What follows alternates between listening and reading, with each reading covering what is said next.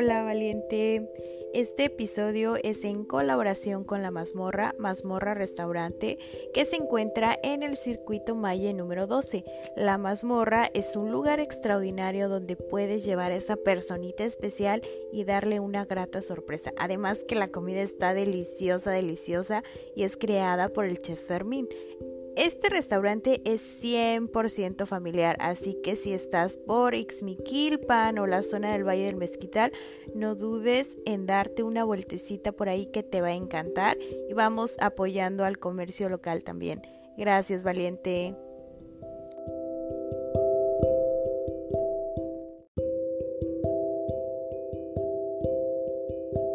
Hola, hola, bienvenidos a Valientes. Hoy tengo la fortuna de tener una mujer extraordinaria. Para mí esta chica representa valentía, representa esfuerzo y me da mucho gusto que ella haya decidido estar aquí hoy. Ella es Laura. Laura, ¿cómo estás? Hola, mucho gusto, buenos días, ya. Muchas gracias por, por considerarme dentro de tu de tu listado de mujeres valientes. Es, un honor para mí el estar aquí hoy contigo. Me da mucho gusto, mucha alegría eh, que a través de tu historia las mujeres se puedan inspirar y que los sueños se pueden cumplir de todas las maneras. Es cuestión de tener constancia porque constancia es la palabra que define a Laura. Cuéntanos un poquito de ti, qué haces, a qué te dedicas. Claro. Bueno, este, mi nombre es Laura Trejo Escamilla. Yo soy originaria del estado de Hidalgo, específicamente del, municipio de, de Ixmiquilpan, Hidalgo. Em, Hidalgo en general, yo creo que es un, es un estado que que aún carece de muchas oportunidades en, temas profesionales. Afortunadamente Hidalgo se ha abierto pasos ya en distintas industrias en, algunos otros municipios, pero bueno, específicamente en Ixmiquilpan somos un, municipio que está mm, enfocado yo creo que sus principales ingresos al tema del turismo y eh, yo creo que el ingreso de las remesas por parte de la comunidad migrante en Estados Unidos es uno de los ingresos más fuertes para, para nosotros, ¿no?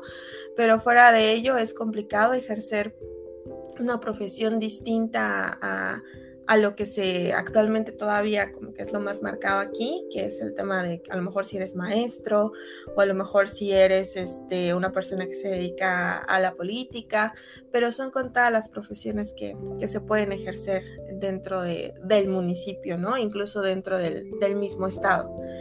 Em, bueno, yo estudié la preparatoria todavía aquí en, en Ixmiquilpan, posterior se abre la oportunidad de que me pueda postular para una beca en la Ciudad de México. Mi primera opción era el estudiar la licenciatura en Derecho en la Universidad de aquí de, en la, en aquí en Pachuca.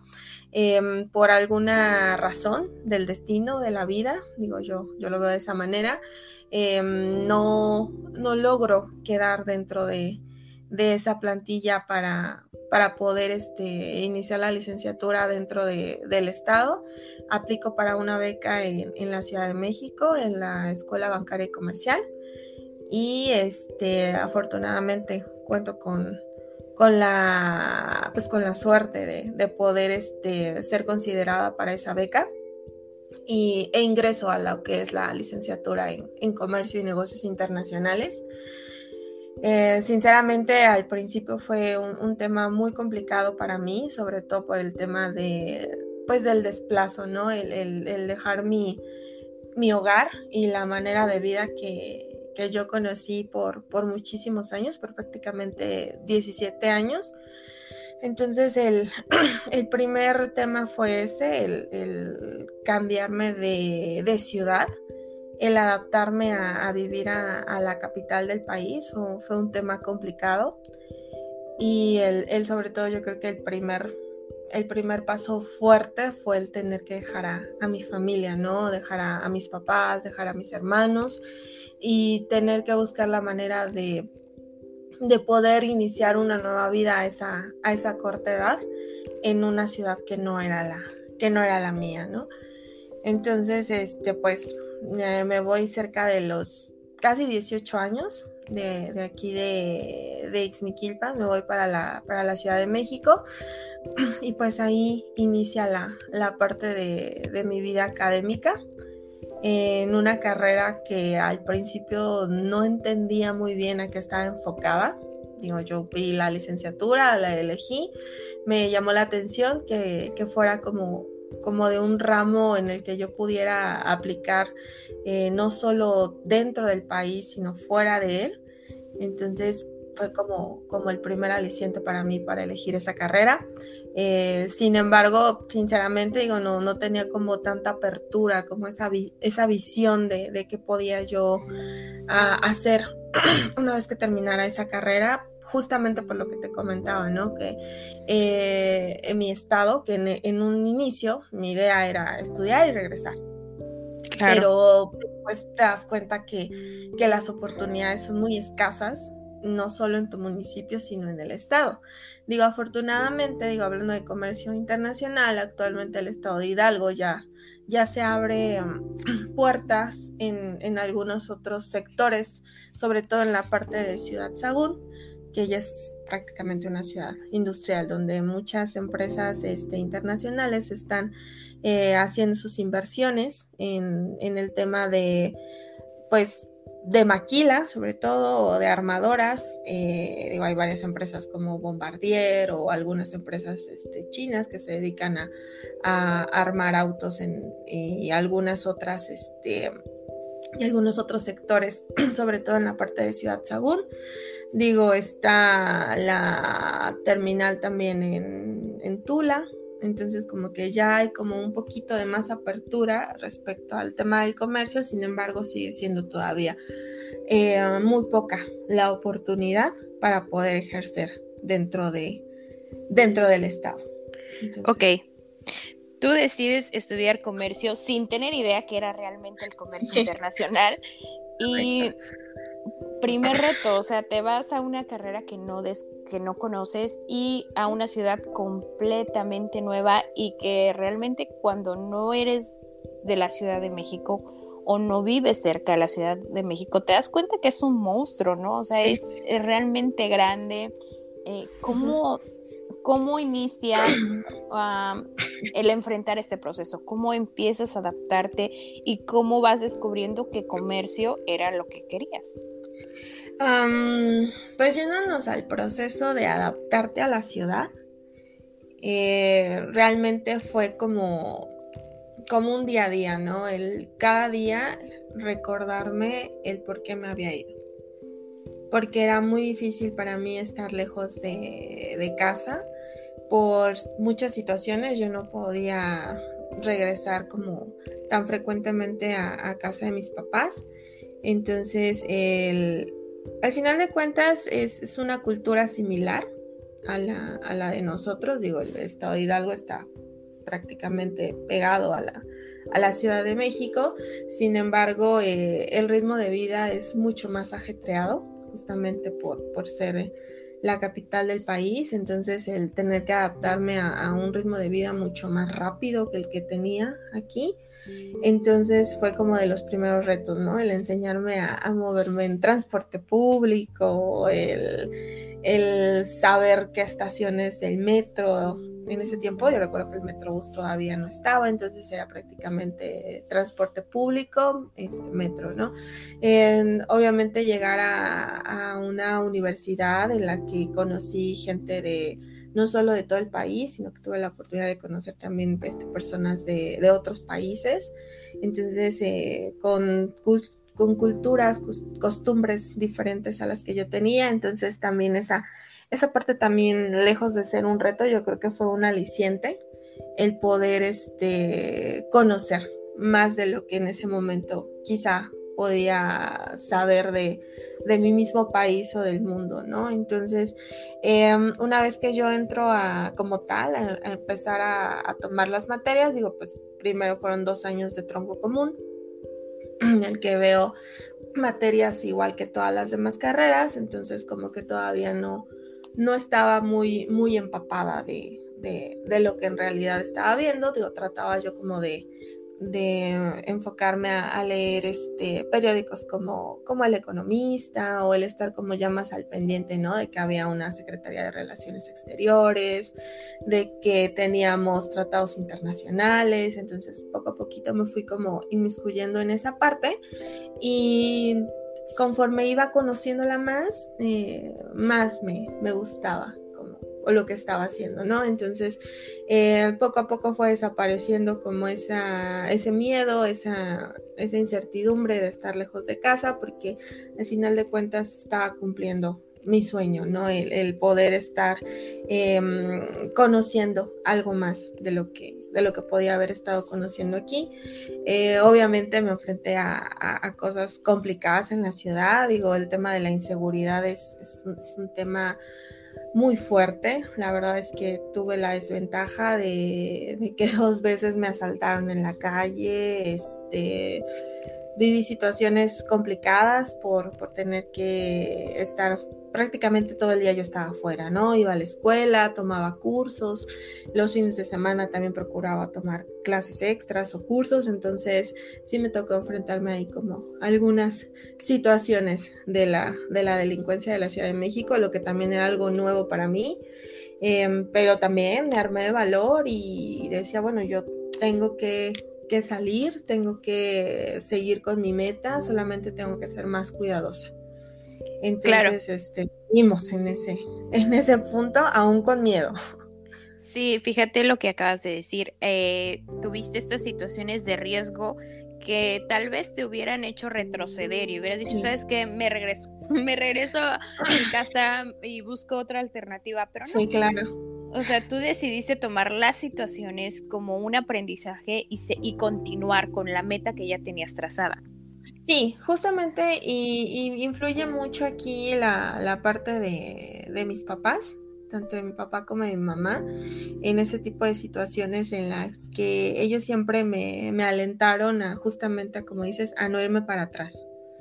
digo que recuerdo que en alguna ocasión yo le decía a mi papá, es que es difícil, es que esto, es que mira y me da miedo, y recuerdo que él me dijo, pues siempre está la opción de regresar pero necesitas analizar si de verdad eh, eso es lo que tú quieres, ¿no? Él siempre me ha dicho que a lo largo de la vida voy a tener distintas crisis de diferentes este, maneras, pero no, no puedo retroceder cada que tenga una.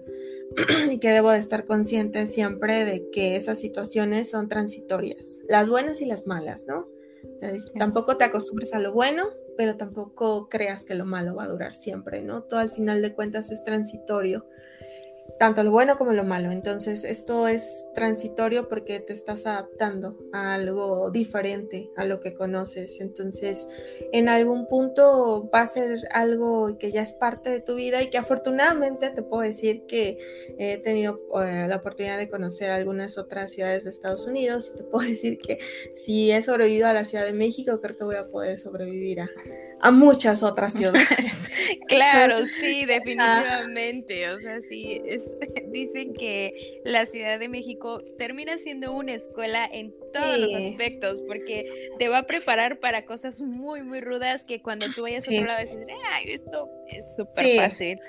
Sí, claro, digo, y eso es como los que han nacido allá, los que han vivido allá también, y no, enseñándote a a sobrevivir a la Ciudad de México, a, su ritmo tan ajetreado, a, al vivir deprisa, también te enseña a, adaptarte a, muchos otros, muchos otros lugares en el mundo. Entonces, al final de cuentas, yo creo que la vida nos va poniendo donde tenemos que estar y es simplemente pues tomar, tomar esas oportunidades y enfrentarlas. Yo creo que sencillo, nada va a ser.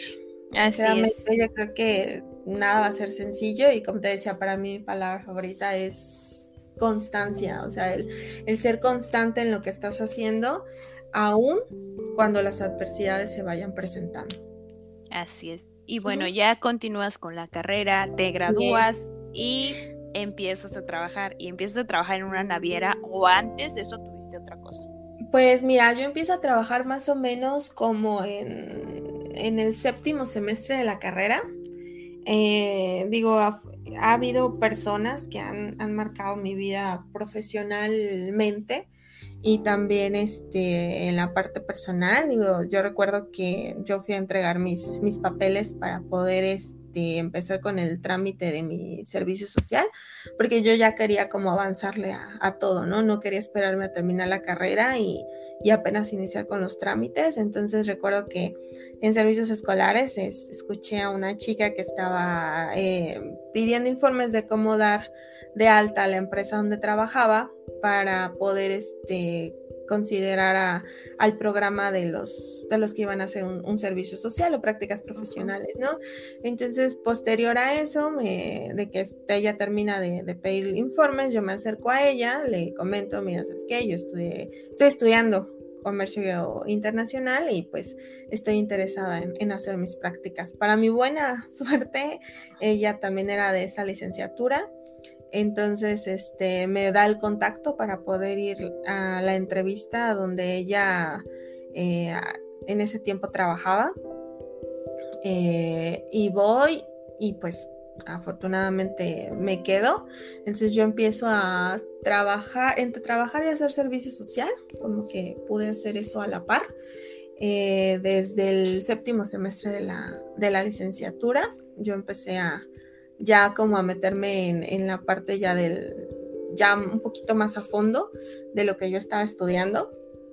Ahí yo ingreso en una empresa eh, de electrodomésticos eh, estadounidense justamente que se llama Hamilton Beach, en la que entro a la parte de comercio exterior, donde em, aprendí un poco más de cosas nacionales. Eh, ahí también tuve la oportunidad de, conocer a, Ricardo Cuellar, que, fue uno de mm. mis primeros mentores en el sentido de, él, él no estaba enfocado en la parte de comercio exterior, pero me dijo, yo te voy a enseñar todo lo que sé de la parte de inventarios, de la parte nacional, de la parte de almacenes.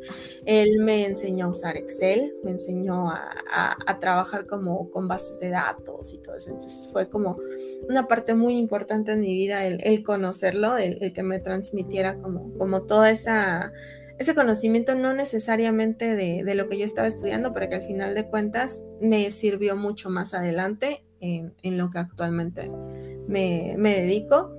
Y empiezo a trabajar en séptimo semestre, estuve un año en esa empresa. Posterior este, se cierra la, vacante de, en la que yo estaba porque yo era un auxiliar. Y la misma persona, eh, Grecia, que fue quien me, me ayudó a, o que, con quien yo me acerqué en la, en la, en la universidad para poder ir a hacer la entrevista en Hamilton, ella misma me, me dio el contacto para poder este, ir a la, a la naviera. Entonces, este, yo me quedo sin trabajo en marzo más o menos del 2011, marzo 15 aproximadamente. Y para mm, mi buena suerte estuve cerca de dos semanas sin trabajar, en lo que ah, fui a la entrevista, fui a algunas otras entrevistas en otras empresas, pero hago la entrevista para Mitsui USK Lines, que es una, naviera japonesa, y em, me aceptan. Entro a, a, una parte más como de finanzas, pero lo importante era este, subirme al barco, ya lo veo de esa manera, no, no directamente al área de operaciones, pero, pero ya estábamos dentro de una empresa de logística. Entonces, este, me aceptan, ese ya lo tengo muy, muy marcado, recuerdo que, que yo estaba en clases y me marca el reclutador y me salgo de clases y me dice, em, Laura, tengo una mala noticia y yo, pues ya, como que ya me habían dicho no en muchas otras empresas. Dije, bueno, una más, ¿no?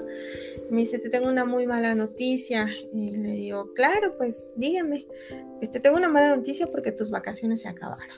Wow. Tus vacaciones se acabaron, este, estamos interesados en ti y pues eh, iniciarías, este, todavía lo recuerdo muy bien, iniciarías eh, con nosotros el 18 de abril. Eh, digo, no, no podemos hacerlo antes, pero pues si estás interesada, nosotros estamos interesados en ti.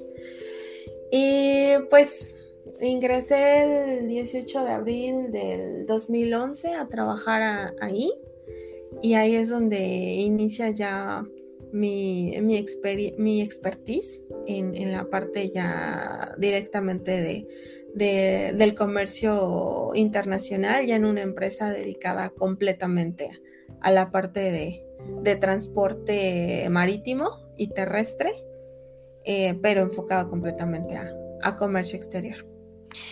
¿Cuál es la experiencia de trabajar en una naviera y qué haces como tal? Eh, la experiencia es algo, si te dedicas a esto, es algo, es algo muy, muy satisfactorio y en la parte de, del, bueno, en el ramo del, del transporte como tal marítimo, pues las navieras son las dueñas de los, de los buques de carga de, o sea, ellos son los dueños de los, de los barcos y te venden el espacio, que es el contenedorcito vacío para que lo llenes. O sea, digo, eh, en, términos coloquiales es eso, ¿no? Em, cuando yo llego a trabajar ahí, entro como al área de, cobranza, en la parte de demoras, que es este, pues, cobrar eh, los días extras que, que los, que los clientes tienen este, los contenedores en su poder, porque pues viajan con ciertos números, este, con cierto número de días libres para que tú puedas cargar o descargar, ¿no? Entonces yo entro como en esa, esa, pequeña parte, porque yo no tenía experiencia, entonces este, me dan la oportunidad de entrar en esa, en esa parte y poder este, aprender todo, todo lo relacionado con, esa, con esa situación. Sin embargo, que algo que podía parecer muy administrativo, lo termino convirtiendo en algo más operativo porque me meto de lleno como a investigar el por qué se generan esos costos, ¿no? Entonces me da la oportunidad de meterme a toda la cadena de la operación de ese contenedor para saber por qué había esos costos, ¿no? Eh, recuerdo que como a los dos meses más o menos de que yo entré a trabajar ahí, me mandan al puerto de Manzanillo y a la oficina de, la agencia que trabajaba con, la naviera en Manzanillo. Y um, yo creo que ese día yo pude entender o yo, o yo constaté que había tomado la, decisión correcta porque tuve la oportunidad de ir a, a las terminales de carga como tal, al, puerto de Manzanillo. Tuve la oportunidad de, ver los buques de cerca, de ver cómo hacían operaciones, de ver cómo ya de manera directa cómo era la operación que yo veía desde que desde mi sillita sentada ahí en mi computadora, todos esos numeritos que yo veía, ahora los fui a ver en, vivo, ¿no? El verlos, el ver a los buques de carga hacer operaciones, el ver los contenedores de manera directa, ¿no? El, ver los contenedores para carga seca, para carga refrigerada. Para mí fue como decir, o sea, fue una emoción tan grande decir, sí, sí, sí, aquí quiero estar. Wow. y a esto me quiero dedicar y esto es lo que quiero hacer. Qué padre. Entonces, creo que de ahí yo regresé muy, muy, muy entusiasmada en el hecho de decir, sí, este es el lugar donde quiero estar, a esto me quiero dedicar. Entonces, em, estuve en la parte de finanzas eh, cerca de tres años y medio. Eh, aprendiendo, posterior eh, se abre la oportunidad de irme ya directamente al área operativa en la parte de este transporte que es a lo que actualmente me dedico, ¿no? En la parte del terrestre, que es ah, prácticamente los, los camiones que se coordinan para retirar los contenedores del puerto, en el caso de las importaciones, retirarlos del puerto, obviamente previo un despacho aduanal, eh, y, e irlos a entregar a los clientes finales de, cada, de cada servicio, ¿no? Y en, el caso de la exportación, el llevar el contenedor vacío a, las plantas de carga de, los clientes y posterior coordinar este, el servicio hasta al puerto para que se suban al barco y se vayan a su destino final. No, está eh, increíble todo lo que haces, ¿eh? O sea, lo cuentas y es fascinante.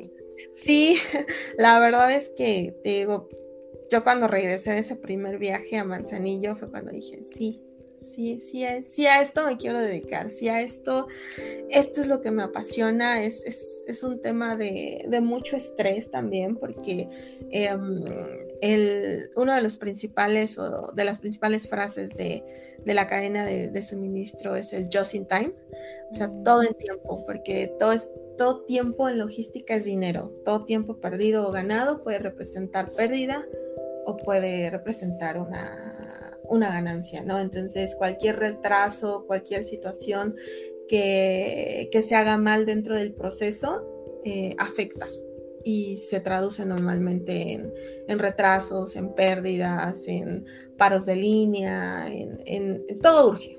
Aquí todo urge, todo es importante, todo, todo se tiene que hacer en la medida de lo posible en, los tiempos establecidos para generar el, mínimo de costos, ¿no? Entonces em, me empiezo a dedicar a eso, no, no he soltado al momento la parte que, conocí de administración en cuanto a costos, eh, pago de facturas y demás, porque es algo que, va de la mano. Entonces ahí posterior la empresa se, fusiona con, dos empresas más y dan origen a una nueva, eh, las tres empresas japonesas. Y yo formo parte de, esa fusión, ingreso a la nueva empresa, que es donde actualmente trabajo, y pues es prácticamente a lo que me dedico, ¿no? Yo me dedico a, la parte de asignación de transporte terrestre em, en el corredor México-Manzanillo, eh, bueno, Puerto de Manzanillo a, ciertos eh, destinos en el centro del país, como es Estado de México, Ciudad de México, Tlaxcala, Puebla, importación y exportación.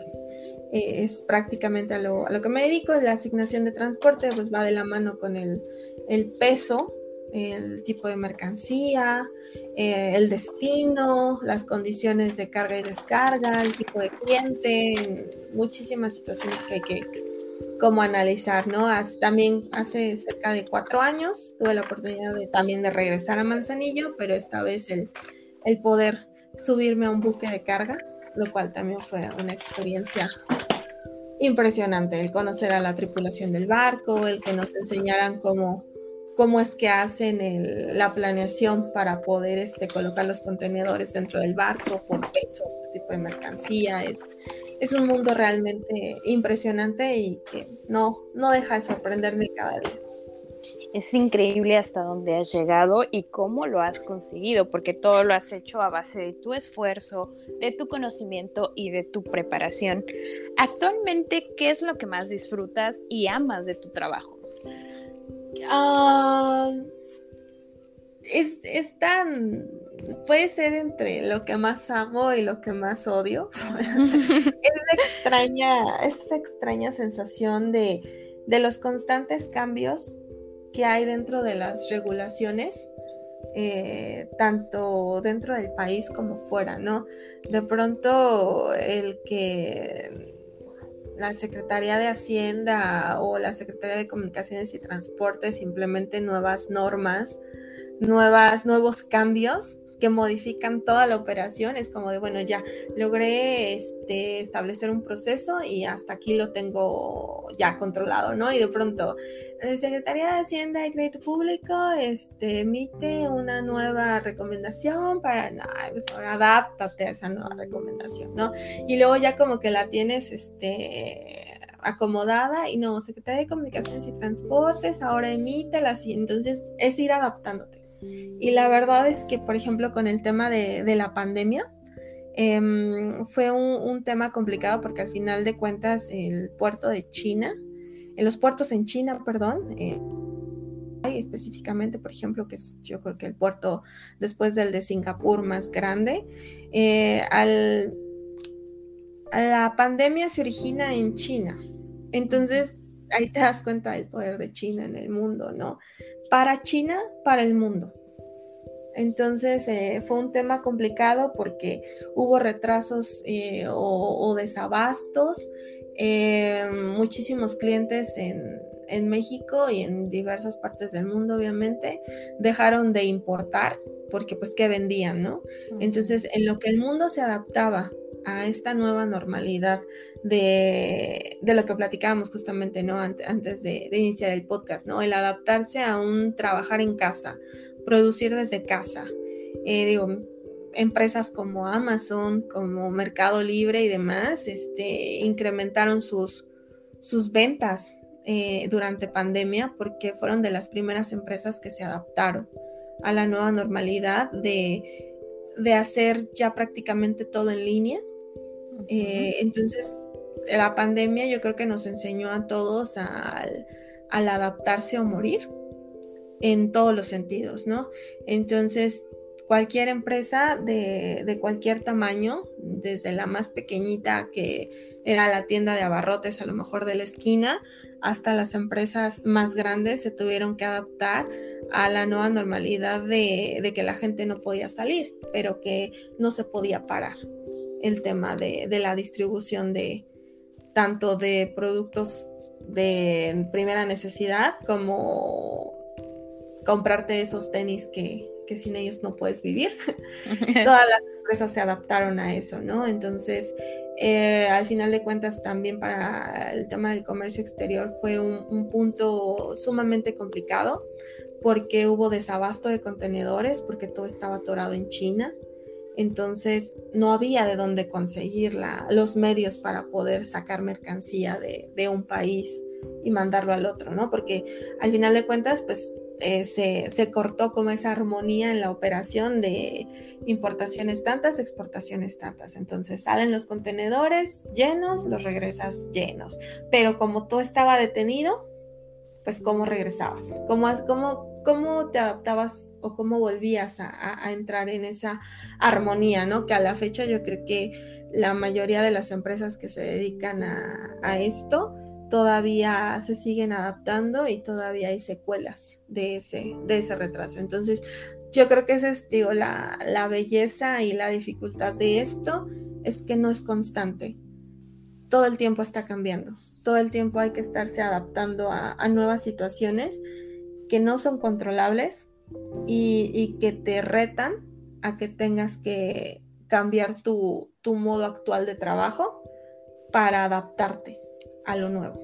Sí, claro, y te das cuenta cómo es que el mundo tiene una economía de conciencia de unidad, ¿no? O sea, sí, sí, a veces dices, no, pues lo que pasa allá no nos afecta. Claro, todo, todo estamos, todo está conectado y todo afecta a todos. Por supuesto. Entonces es, esa oportunidad también como de, poder tener acceso a esa visión de más afuera del por qué, está, del por qué están sucediendo ciertas ciertas cuestiones que pareciera que no, como tú dices, ¿no? No nos deberían de afectar, pero pues sin embargo todos vamos en el mismo, en el mismo barco. Así es.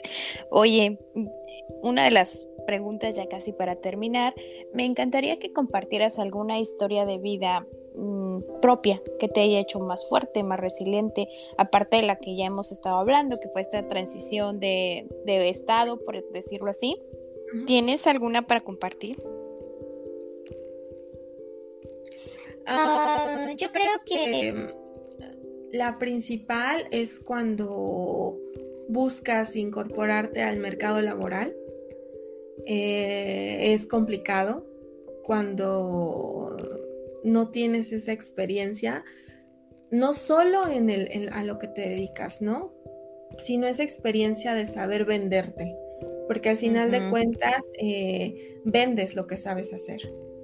Y, esa es la diferencia cuando, cuando vas a, alguna entrevista de trabajo, el, saber lo que eres, el saber lo que, lo que vales o lo que puedes hacer y esa capacidad de poder vender tus conocimientos y tus habilidades, yo creo que es algo que que no conocemos al principio, es un tema de mucha seguridad en, nosotros mismos, el saber lo que, lo que podemos hacer y, conocer eh, cuáles son nuestros límites, pero también el saber y estar seguros de qué tanto podemos hacer.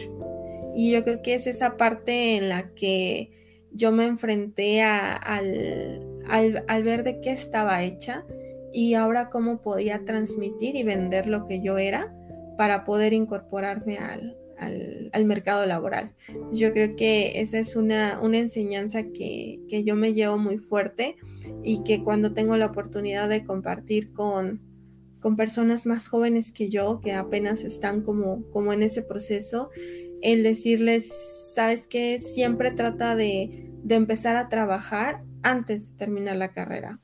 Eh, si tu papá te quiere enseñar eh, su oficio, apréndelo. Si tu mamá te quiere enseñar su oficio, apréndelo. Ningún conocimiento está de más, ninguna enseñanza está de más y no te das cuenta cómo puede ir encajando en, el momento o que tú lo necesites, ¿no? Dice que al final de cuentas, digo, no, no, no puedo parafrasear exactamente la, la, enseñanza como tal, digo, lo llegué a escuchar, no recuerdo en dónde, pero dicen que las oportunidades es cuando se juntan la, las habilidades y la suerte. Entonces, si de pronto llegan las oportunidades, pues hay que tener como, como la mayor cantidad de habilidades que no nada más te las da la escuela, ¿no? Que también te las da la vida, que también te las da lo que te han inculcado tus papás desde, desde pequeños, aunque no, aunque no sea exactamente a lo que te estás dedicando, ¿no? Pero el tema de, de, los valores, el tema de la confianza, el tema de esas pequeñas cosas que podríamos en su momento quizás hasta menospreciar, porque de qué nos van a servir. Todo ese conjunto al momento que tú llegas a, buscar o a tocar una puerta, ya sea para conseguir un trabajo o para, si te vuelves emprendedor, para vender tu producto o para vender tus servicios, eh, todo juega en ese momento al momento de vender lo que sabes. Entonces, para mí los primeros nos en, cuanto a los trabajos me, me hicieron más, más fuerte en ese sentido de decir, bueno, tengo que tener esa certeza de lo que soy, de lo que sé hacer y de lo que puedo hacer. Pero es algo que se construye a base de, de muchos nos. Claro, y, la fortaleza para tomar esos no como una eh, oportunidad. Sí, claro, correcto. Si tuvieras la oportunidad de verte a ti de pequeñita, ¿no? A Lady de pequeñita, ¿qué le dirías? A, a, mi, a mi Laura del Kinder, ¿qué le diría? Sí, ¿qué le diría? Le diría que, que sea, que tuviera la confianza de, de que siempre vamos a encontrar la manera de, de resolver las situaciones que pudieran parecer este, difíciles o imposibles, ¿no? Eh, hay que va a haber cosas que nos van a asustar, que van a haber cosas que pareciera que no vamos a poder resolver, pero que tuviera la, la confianza de que las vamos a poder resolver y que vamos a poder aprender algo de cada una de esas cosas y eso nos va a hacer más fuertes para las que siguen. Eso Así es. Y aparte yo creo que estaría sumamente orgullosa de ti de ver en la mujer tan valiente, tan maravillosa que te has convertido. Si pudieras dejar un mensaje a, las mujeres que te van a escuchar hoy, em, ¿qué les dirías a aquellas que tienen tal vez miedo, que creen que sus sueños no se pueden realizar? Yo regresaría a, esa, parte de, ser constantes y ser disciplinados con nosotros mismos. Eh, no importa, y esa es una frase muy trillada, ¿no? No importa de dónde vienes, sino a dónde vas.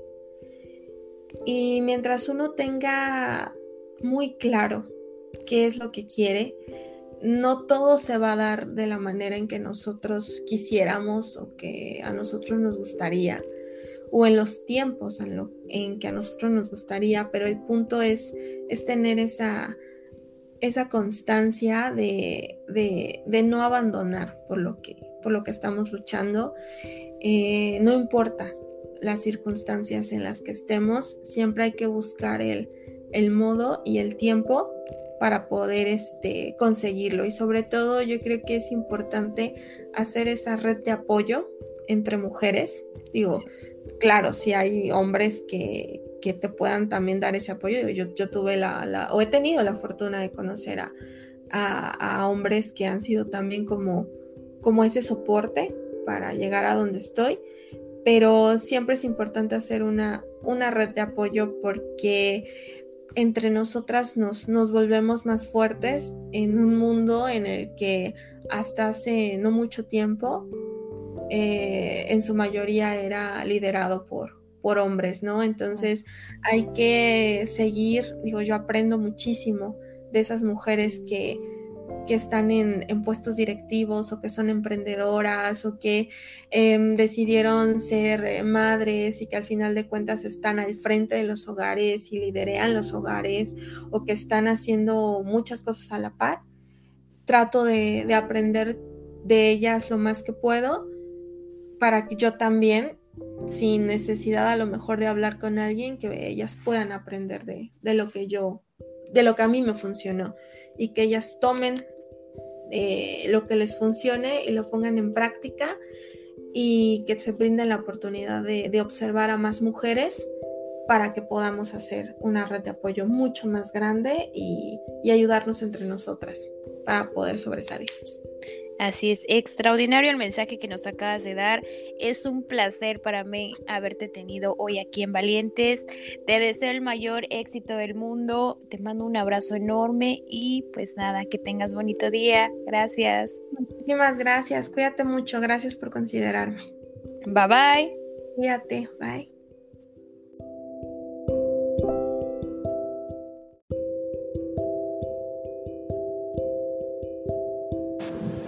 Esto fue Valientes. Gracias por escucharme. Si te gustó el episodio, compártelo con tus amigos y te veo en el próximo episodio. Gracias.